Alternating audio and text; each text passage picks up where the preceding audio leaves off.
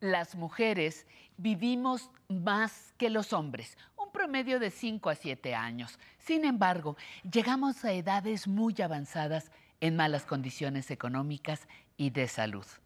Y, como siempre, reiteramos nuestro mensaje, más vale prevenir, sobre todo en nuestro bienestar y salud.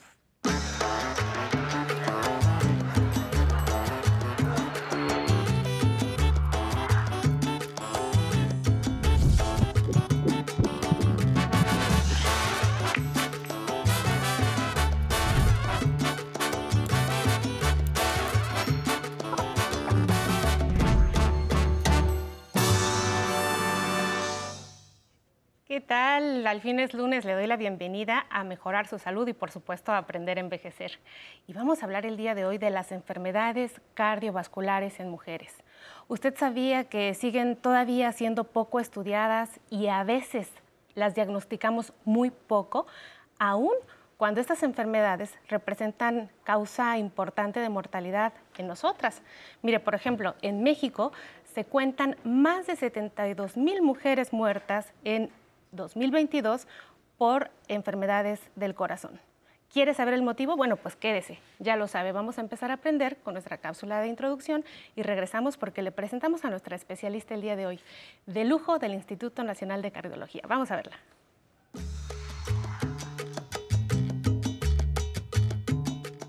Como se pensar que las enfermedades cardiovasculares solo afectaban a los hombres, todavía muchas mujeres descuidan la salud de su corazón.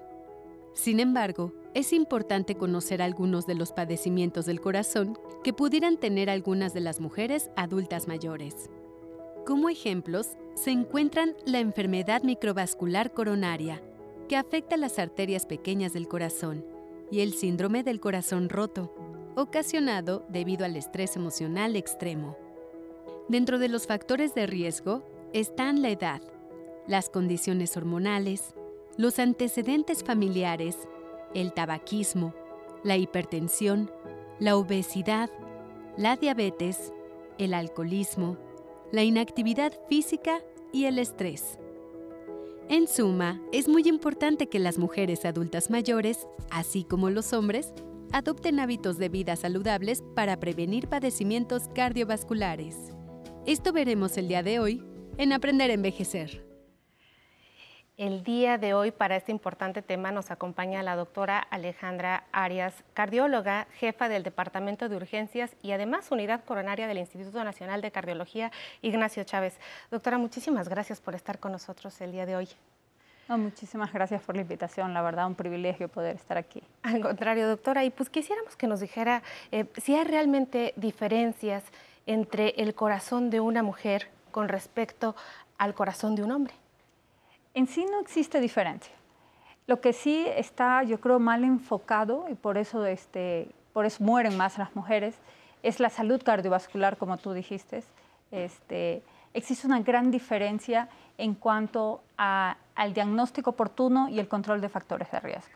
Ya en varios países y hay publicaciones, inclusive nosotros también tenemos publicaciones en el Instituto Nacional de Cardiología, de que la mujer tiene ciertos factores de que no tiene eh, medicina preventiva previa a la atención o cuando presenta un infarto. Y es por eso una de las razones que la mortalidad en la mujer es mayor comparada con el hombre. Otra de las causas es, por supuesto, hacer el llamado a la mujer de que la enfermedad cardiovascular es importante. Siempre eh, nos enfocan a nosotras las mujeres a que debamos enfocarnos en hacer prevención de, cáncer de mama, en prevención de cáncer de cervicuterino. Sí es verdad que debemos pensar en prevenir muchas enfermedades, pero no nos debemos olvidar que la principal causa de muerte es el corazón. Y yo creo que por ahí va el problema y eso se ha visto a nivel mundial. O sea, no es solamente enfocarnos en, en prevención de cáncer, que sí es una muerte importante, sí causa muerte importante y es una enfermedad importante, pero también enfocarnos en prevención cardiovascular. A ninguna de nosotros nos dicen que a los 25 o 30 años ya deberíamos hacernos un perfil de lípidos. ¿no? Y ya cuando lleguemos a las edades postmenopáusicas, pues ya conocemos nuestros lípidos y es ahí que empezamos nosotros a prevenirnos. E inclusive en las primeras etapas ni siquiera nos comentan nada de esto. Porque nosotros generalmente asociamos al doctor cuando estamos enfermos, no cuando estamos sanos. Entonces, en nuestra cultura, pues ir a prevenir, pues es algo que no es necesario y por eso pues vemos estas muertes. Supongo que es un poco esto. Doctora, mi pregunta también va enfocada en, en pensar en alguna vez uno de mis maestros, el doctor González, me decía, Citlali, es un corazón de mujer, un electrocardiograma que estábamos revisando, ¿no? Porque ahí hay unos, electro, ah, unos trazos que son de mujer y que son diferentes de hombre. Entonces, hay que ser muy cuidadosos en ese aspecto. En ese sentido, Marco, esto de las diferencias del corazón, doctora, ¿nos podría explicar un poco más de sí, esto? Sí, la sintomatología en el infarto es diferente en la mujer. Este, la mujer no tiene el dolor característico típico que hablan de los hombres, ¿no? el opresivo, el irradiado al cuello. Algunas veces las mujeres tenemos síntomas atípicos y es por eso que tenemos algunas veces cansancio, una sensación de sofocación y siempre la mujer como que deja, ya va a pasar, no, no, no tienes esa alerta de que efectivamente me está pasando algo y tienes esa cosa también como medio emotiva y eso se ha visto que tienes que dejar resuelta la casa, ¿no? Este, los niños, no sé, los mil pendientes y es una de las causas por las cuales la mujer llega tarde. Como el síntoma no es característico, uno, y dos, este, tú no te sientes tan mal y no piensas que te estás infartando porque dices, me duele el pecho, no debe ser cualquier otra cosa, dejas para después. La, muchas de las mujeres llegan tarde al hospital. Y sí es verdad, los electros de las mujeres son algunas veces hacemos cambios inespecíficos o algunas veces no hacemos cambios. Y, y no sé, a ti también te habrá tocado que muchas veces se, se pone como una etiqueta en la mujer, no, llegó por un problema del dolor de pecho, no le pares la atención, seguramente venía peleando. Y eso no es así. Y además las violentamos diciendo es que se peleó con el marido. Correcto. Este, seguramente, bueno, 20 mil cosas que decimos al respecto. ¿no? Entonces hay que hacerle caso a nuestras pacientes, hay que hacerle caso a nuestras mujeres.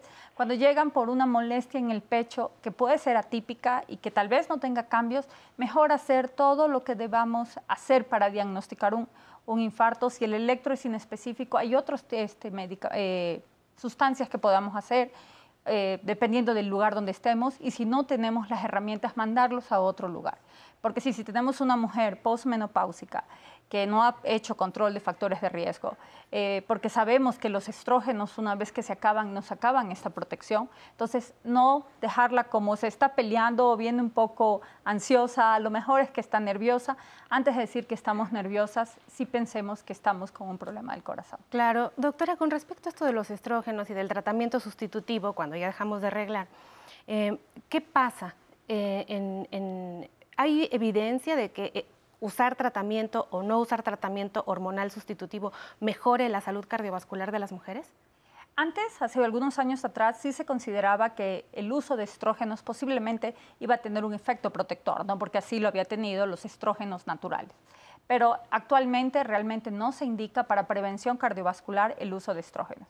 Lo que tenemos que hacer es hacer prevención cardiovascular igual que en toda la población, conocer cuál es tu valor de colesterol, conocer cuál es tu valor de glucosa, tu peso ideal y hacer actividad física. O sea, cosas tan sencillas como estas nos pueden ayudar a proteger nuestro corazón y prevenir un infarto.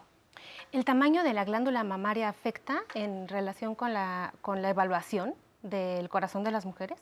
No, algunas veces puede llegar a ser un poco incómodo cuando uno examina a la paciente o también cuando, por ejemplo, vamos a hacer el electrocardiograma o si pedimos otro estudio como un ecocardiograma, pero realmente no, no, no tiene ningún problema. Doctora, ¿y cuáles son los valores óptimos que deberíamos de estar cuidando con respecto al colesterol, triglicéridos, que usted nos dice eh, en todas las etapas de la vida? Sí, o sea, cada vez los valores están siendo más bajos, ¿no? Posiblemente antes escuchábamos que no, el colesterol está bueno en alrededor de 220, 240, o el colesterol malo 160. Cada vez estamos este, demostrando que tener valores más bajos es mejor. Lo ideal, yo creo que eh, es tener un colesterol malo de, 100, de 100 miligramos por decilitro, sería lo mejor para nosotros y prevenir enfermedad cardiovascular. Glucosas por debajo de 100, ¿no? para no tener resistencia a la insulina y en unos años no hacernos diabéticos. Otra cosa es el peso, sobre todo el perímetro abdominal. En las mujeres tiene que ser alrededor de 80, 88, menor de 88. Y, este, y otra cosa es la actividad física. O sea, cosas tan sencillas como caminar es una cosa tan sencilla, o sea, algunas veces decimos, no, tengo que ir al gimnasio, no, tengo que nadar, etcétera. Eh, para salud cardiovascular, con que caminemos alrededor de 40 minutos cinco veces por semana, es más que suficiente. ¿Y qué hay del famoso colesterol HDL? ¿Nos podría hablar un poquito más de él y cuánto deberíamos de tener? Ese ha sido realmente, por mucho tiempo creímos que este colesterol, el colesterol bueno, eh, teníamos que elevarlos para que tuviera un efecto protector. Si lo tenemos de manera natural, elevado, sí es bueno, porque sí es un factor de riesgo. ¿Cuánto es elevado? En las mujeres debemos tenerlos por encima de 50 para que sea protector, pero tampoco muy alto. Y los hombres por encima de 40. ¿Qué cosas elevan el colesterol bueno? Las nueces, dejar de fumar y actividad física. Se han hecho intentos de tener farmacéuticas, o sea, muchas farmacéuticas han hecho intentos de construir moléculas para elevar el HDL, pero realmente los resultados han sido negativos. Doctora, es interesante ver que estos datos que usted nos da de pronto en la revisión médica, parece que no hay un consenso y la gente anda de pronto deambulando porque le dice el, doctor eh, de primer contacto a veces, pues está elevado pero no está tan elevado. Entonces, ¿usted requiere tratamiento con medicamento o no requiere tratamiento? Y entonces el paciente empieza a peregrinar con el que le dijo que sí, con el que le dijo que no y con el que le dijo que quién sabe. ¿Qué nos puede decir al respecto? ¿Le parece si nos contesta después de este corte? Vamos al siguiente corte y quédese aquí a seguir mejorando su salud. Estamos platicando de la salud cardiovascular en las mujeres, mejorando nuestra salud este lunes. Vamos al corte. No, de hecho me siento como chamaco. Sí, yo sé que yo, o sé que digo, si falta un trabajador, yo reemplazo, me pongo a atender, luego no viene el tendedor, me pongo a atender. Si falta el salador, me pongo a salar. Falta un recortador, me pongo a cortar. Entonces sí, claro que me canso por la edad, ¿no? Pero como está impuesto de chamaco a trabajar, pues hasta que ya luego me dicen los clientes y ya me jubile, pero pues yo me siento bien todo yendo a vender. O sea que es más que de aquí me aburro. Estaría como que despierto a las 5 de la mañana, digo, ¿qué hago? Me estoy acostado por este lado, ¿no? Pues yo creo que podría decir que pues, siguen trabajando porque no les va a pasar los carros viejos, están ahí arrumbados y ya se llegan a perder. Entonces, ese es mi dicho, porque tengo un carro ahí, está parado, siempre se echa a perder. Y yo como siempre ando en movimiento, pues siempre estoy activo.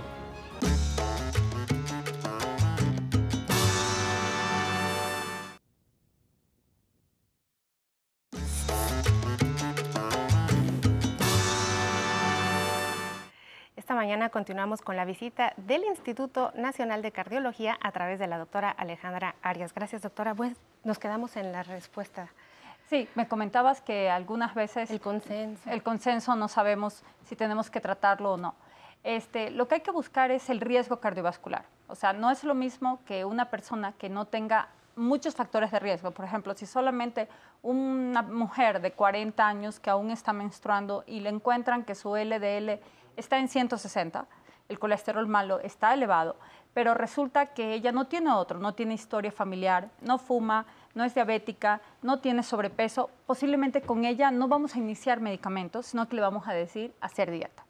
Pero si ponemos a esta misma mujer que tiene LDL de 60 y nos dice que ya no menstrua, nos dice que es fumadora, resulta que su padre se murió a los 40 años por un infarto a ella sí la vamos a tratar. Entonces, sí es posiblemente, como dijiste, a lo mejor no existe un consenso, pero lo importante es que el médico que vaya a atender sepa cómo estratificar el riesgo cardiovascular. Y eso sí está, está bien este, explicado es así mismo como la presión arterial. Tú llegas 140, 90 con un médico y el médico te dice, no, baja de peso, haz ejercicio. Llegas con otro y te dice, este, resulta que tienes que tomar medicamento. Pero posiblemente el que le dice tienes que tomar medicamento, esa, esa persona es diabética. A un diabético, 140, 90, tengo que tratarlo. A diferencia de un paciente que no tenga que no tiene otras otros factores de riesgo. Es común y ahora recuerdo un paciente que llegó y me dijo, doctora, aquí en mis estudios dice índice heterogénico de tanto punto y tanto. Eso significa que aunque se diga lo contrario, yo no tengo riesgo de infartarme. ¿Nos puede hablar de qué es eso?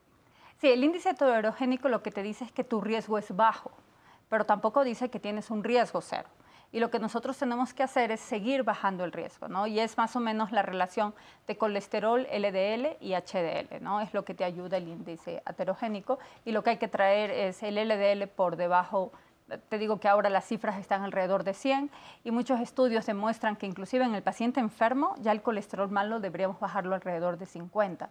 Y hay que recordar, por ejemplo, que cuando nacemos el LDL de un bebé es de 40 posiblemente nosotros nos estamos enfermando porque no nos hemos hecho así. Somos una sociedad que nos hemos hecho más sedentaria, que nos hemos hecho de más peso y creo que es empezar a cambiar esto. Lo único que va a ayudarnos es tratar de modificar nuestros factores de riesgo, que son sencillos y con eso posiblemente impactemos en la salud cardiovascular. Qué interesante esto, doctora. Pareciera que conforme pasa el tiempo nos dedicamos a perder la salud y no a conservarla. Correcto. Doctora, pues la siguiente pregunta es de nuestro público. ¿Me acompaña a verla? Hola, mi nombre es Yolanda Díaz González y tengo 62 años. Me entran muchas dudas a mi edad para sufrir un infarto, porque a través de mi vida he visto varios amigos que han muerto de infarto, pues por los triglicéridos, por la edad, por, por la vida que hemos llevado de sedentarismo. Y mi duda es, ¿cómo puedo prevenir un infarto? Muchas gracias, Yolanda. Muy pertinente la pregunta, doctora. Sí, ¿cómo puede prevenir un infarto? Lo importante es conocer sus números, ¿no? ¿Qué son los números que tenemos que hacer? Es conocer nuestra presión arterial. Si la tenemos elevada, hay que controlarla. Lo ideal es mantenerla en 120-80 sí conocer nuestros valores de lípidos, sobre todo el colesterol malo, el LDL, este, el HDL, que hablábamos de 50, pero el objetivo principal primero es el LDL, también este, nuestro peso, hacer ejercicio y de acuerdo a esto, si tenemos hipertensión, si tenemos diabetes, pues tratar de manejarlas adecuadamente y llegar a los objetivos de control para de esta manera disminuir eh, la probabilidad de tener un infarto. Yo me voy a unir a la pregunta de Yolanda, doctora, y quiero saber si me porté mal toda la vida y tengo 65 años, ¿tengo una oportunidad en el corazón? Por supuesto. Si te portaste toda la vida, como dices, hay una manera de corregir y si necesito medicamentos, algunas veces tenemos mucho miedo cuando nos dicen debo tomar un medicamento. Eh, pero los medicamentos, tanto para la presión, que es uno de los mayores problemas a esa edad, o las dislipidemias, son medicamentos totalmente aprobados, se conocen por más allá de 20 años y realmente son muy seguros. No tengan miedo si el médico les dice tienen que tomar el medicamento. Otra cosa es importante, lo tienen que tomar de por vida, no que es como un tratamiento antimicrobiano que dices me tomo siete días y ya, ¿no? Cuando te diagnostican hipertensión es raro que un paciente hipertenso se le termine retirando el medicamento y es lo mismo, es raro que un paciente que encontramos con alteraciones del colesterol terminemos retirando el medicamento. ¿Qué hay acerca de la dieta mediterránea y de los omegas para cuidar la salud del corazón? Sí, se ha demostrado ser una dieta, es una dieta basada en mayor cantidad de frutos, eh, hay, frutos rojos, que es el vino tinto, este, muchas nueces, aceite de oliva y muchos, por ejemplo, pescados y carnes blancas, ¿no? Y también mucho vegetal, que es más que nada la importancia, ¿no? Que es diferente a las dietas nuestras latinoamericanas, yo soy de Ecuador, pero también nosotros tenemos una dieta más rica en carbohidratos. Entonces, lo que hay que tratar es de eliminar carbohidratos, ahora que está de moda el ayuno intermitente, también disminuir posiblemente una ración al día, no comer y cenar. Eso ya está demostrado y, el ayuno intermitente es lo que nos está enseñando, ¿no? Que debemos pasar mayor cantidad de horas sin comer y no que estamos acostumbrados, nuestro desayuno aquí es enorme, luego viene la comida, luego viene la cena, ¿no? Entonces, yo uno de los consejos que les digo a mis pacientes es eliminen una comida. Claro, con eso sería suficiente. Suficiente y con eso van a ver cómo bajan de peso. Doctora, usted nos hace la recomendación del ejercicio. Sin embargo, o sea, cuando uno consulta a un adulto mayor, ¿cómo le pone a hacer ejercicio cardiovascular? Cuando a veces pues ya convive con osteopenia o con fragilidad este, del hueso o de pronto con la artrosis o con artritis o de pronto pues el mismo sedentarismo de toda la vida no nos deja tener una actividad cardiovascular óptima. Sí, ya si eres un adulto mayor, habría que ver las condiciones, que es el ejercicio que más se acomoda para ti, ¿no? Algunas veces nadar para ellos es muy bueno, si, si, saben hacerlo. Otra cosa, el tai chi. Inclusive el tai chi ha demostrado, este, y creo que vi tu video. Sí, hay revisiones ahí, vamos a ver eso, El tai chi ayuda mucho al equilibrio. Y justamente vi un estudio en un grupo, hace muchos años, en una revista de medicina interna, que el grupo de pacientes que hacía tai chi tenían menos probabilidades de caerse. Entonces, primero identificar a tu paciente cuál es el ejercicio que, le va mejor y como tú dices, prevenir es lo mejor. Este, para nuestra salud cardiovascular yo creo que debemos empezar a nuestras edades, porque vamos a ir perdiendo masa muscular, vamos a ir perdiendo huesos.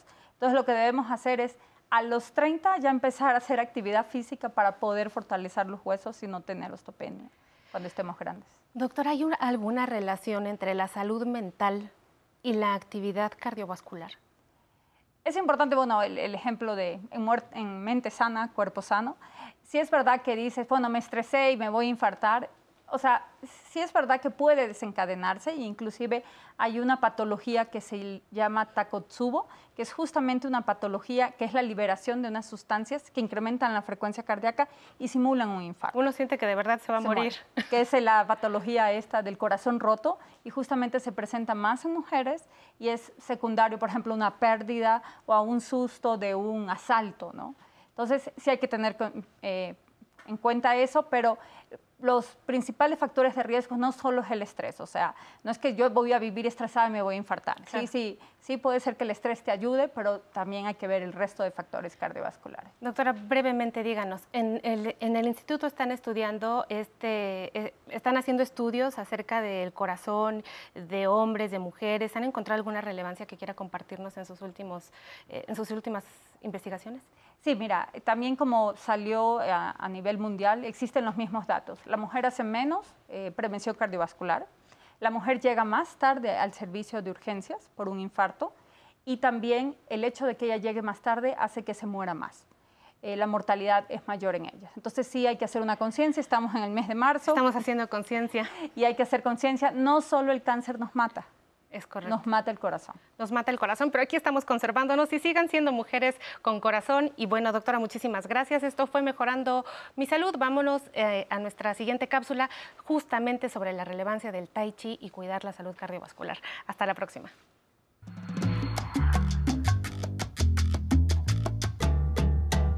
Cuidar nuestra estabilidad emocional es algo fundamental para mantener una buena salud integral, incluyendo desde luego al corazón.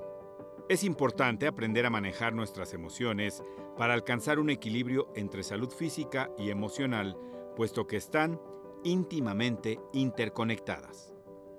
Al experimentar situaciones emocionalmente intensas, por ejemplo, episodios de ira, ansiedad o estrés, se produce un aumento de la frecuencia cardíaca y de la presión arterial, combinación muy perjudicial para el corazón. Mantener una actitud positiva ante los problemas y poner en práctica técnicas de relajación y respiración puede ayudar a disminuir los episodios de tensión y ansiedad. Por lo anterior, es muy recomendable probar siempre maneras para mantener la relajación. Por ejemplo, practicar yoga o meditación, pasar tiempo al aire libre en la naturaleza, sentarse en silencio y concentrarse en la respiración pasar ratos a menos con amistades, así como leer o ver películas. Asimismo, resulta de mucha ayuda poder identificar nuestras emociones, expresarlas y compartirlas con personas de nuestra confianza, profesionales de la salud o bien con nuestros seres queridos. Para nuestra salud y la forma en la que cuidamos el buen funcionamiento de nuestro corazón es práctico incorporar ciertos hábitos cotidianos como el ejercicio físico. Este puede ser trote, caminatas rápidas o ciclismo por lo menos tres veces por semana durante 30 minutos. Una dieta equilibrada con alimentos que contengan minerales y nutrientes que influyan en la mejora de nuestro estado de ánimo, como ocurre con las fresas, avena, cerezas, leche y sus derivados, huevo, chocolate, pescado y nueces. Así como dormir al menos 7 horas al día contribuyen también a la óptima salud cardíaca. La Asociación Americana del Corazón recomienda que las enfermedades cardiovasculares se aborden como parte de un sistema integral en el que se interconectan la mente, el corazón y el cuerpo. Recuerde, el estrés constante puede tensionar su corazón de varias maneras. Aumenta la presión arterial, la inflamación en todo el cuerpo, los índices de colesterol y los triglicéridos en la sangre. El secreto de la buena salud es la prevención. Hacer cambios necesarios en el estilo de vida puede fomentar estados de ánimo que nos brinden tranquilidad en aras de una mejor calidad de vida. Arrancamos la semana y qué gusto continuar con ustedes aquí en Aprender a Envejecer. Les mandamos muchísimos saludos a los que se comunican desde Zacatecas, San Luis Potosí, Morelia, Chihuahua y en Sonora. Gracias por continuar con nosotros en la señal del 11. Recuerden que nos pueden escribir sugerencias de temas, comentarios o dudas al correo de público arroba aprenderenvejecer.tv. También se pueden comunicar con nosotros desde las diferentes plataformas digitales, como en el Facebook que nos escribe Ramona Aro. Hermoso programa, muy productivo. Gracias, Ramona. María Reinalda dice que acaba de descubrir el canal 11 y que está muy bonito y nos agradece por las enseñanzas. Muchas gracias, María. No te pierdas la programación que el 11 tiene para ti. También Ana María Gutiérrez dice que le encanta el programa y agradece a la doctora Citlali. Gracias, Ana María. Teresa Guzmán Dice que está encantada con el programa y los temas que trata. Rosalía de la Rosa nos saluda desde Tamaulipas. Irma Navarro le agradece a la doctora Citlali y dice que muy interesante el tema. Muchas gracias y también agradezco a todos los que se conectaron con nosotros en el Facebook Live. Recuerden que nos vemos mañana a las 11.30 en punto, aquí en el 11. Y ahora a seguir festejando la, la vida con música para bailar. Al ritmo de los ovnis, vuelve primavera a bailar.